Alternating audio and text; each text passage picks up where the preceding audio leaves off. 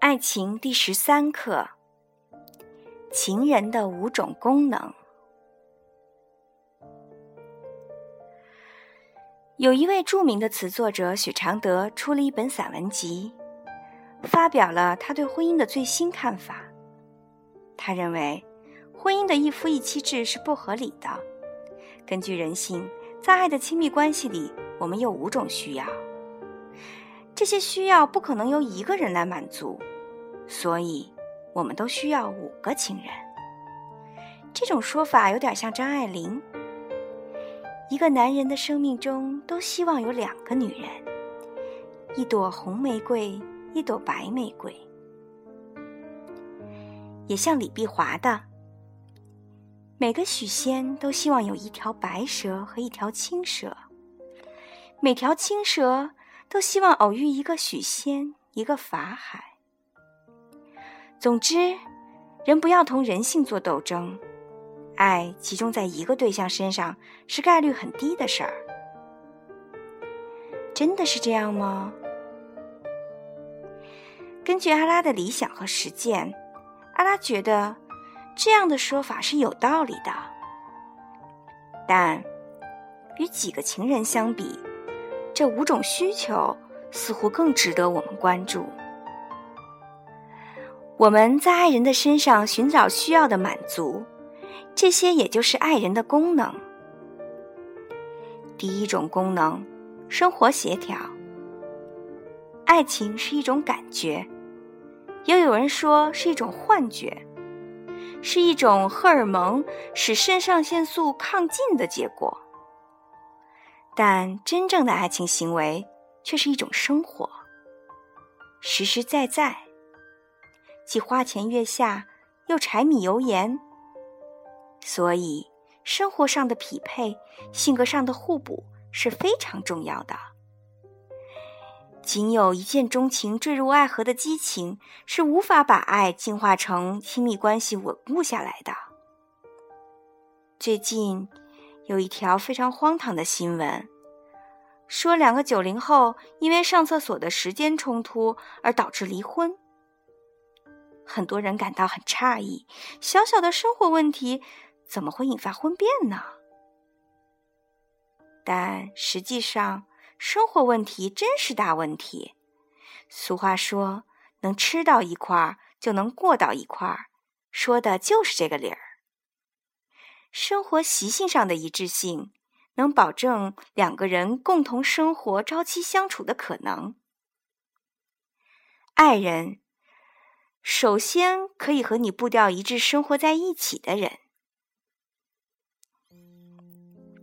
第二种功能，能愉快的沟通。最常见的分手理由就是无共同的兴趣爱好，因为。兴趣是沟通的基础，有共同的兴趣，才有顺畅的沟通。可以和爱人愉快的聊天是非常重要的。我们每个人都有强烈的表达欲，也有强烈的好奇心。想说话的时候，爱人是听众；想听故事的时候，爱人是主讲。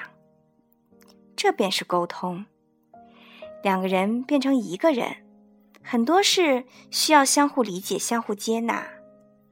如果不能心有灵犀一点通，至少也要用语言做使者吧。很多人有了爱人，却还想拥有一个蓝颜知己或者红颜知己，就是因为在爱人那里，沟通有时候不那么顺畅。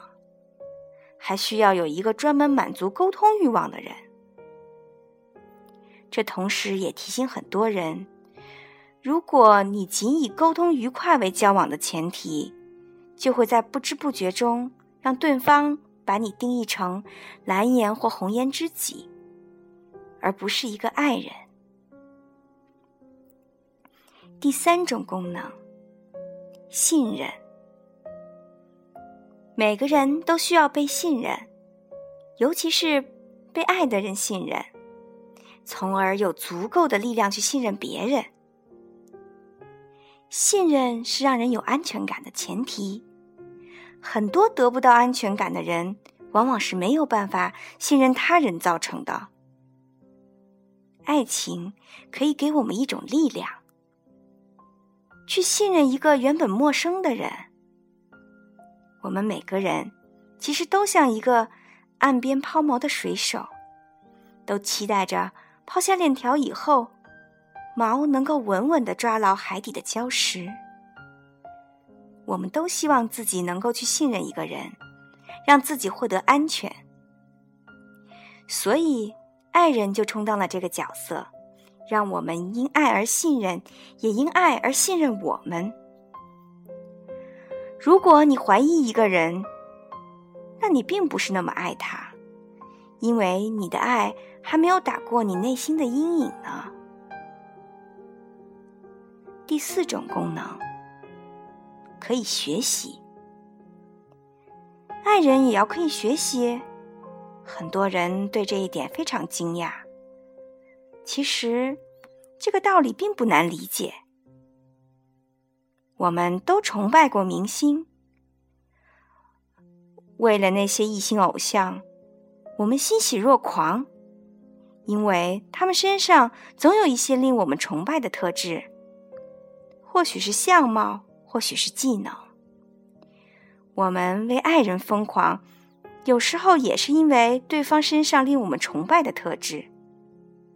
尤其是小男生和小女生，都会喜欢那些非常优秀的异性。这也就是因为他们能让我们成长，思想成熟，很会做饭，谨慎细致，摄影技术很高超。这些都是可以学习的地方。每个人都需要在爱里看见自己的进步，才能更加肯定这爱是值得的、珍贵的。第五种功能，性，无论是在伦理学还是在心理学，都指出性是爱情和婚姻重要的条件。这是人的生物本能。也是爱情中最美妙的部分。安全而固定的性关系是爱情亲密的重要基础。一个人让你爱的人，会很自然的唤起你的生理需要，渴望用行动去表达爱。性是爱人的一项重要功能。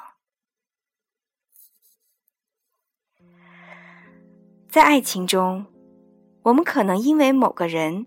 极具以上的某一个功能而疯狂的爱上他，比如性、沟通或协调的生活。但往往只满足我们单一功能的爱人是很难长久的。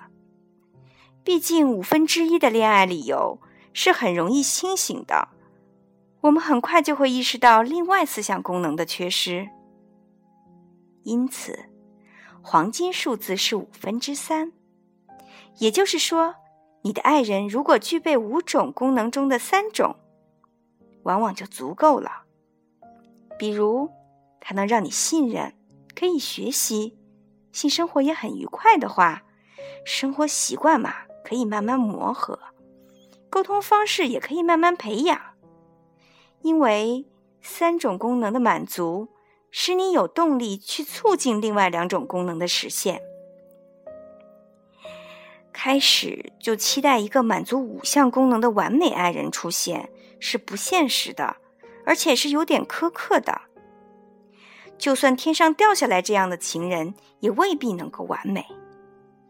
因为爱情是一个动态的过程，从不满足到满足的努力是一个幸福的爱的过程。所以，我们的爱是有可能集中在一个人身上的。只要你可以了解自己对这五种功能的需求强度，并愿意接受一些不完美，并为这些不完美而努力，你都会有机会获得幸福的爱情与可爱的爱人。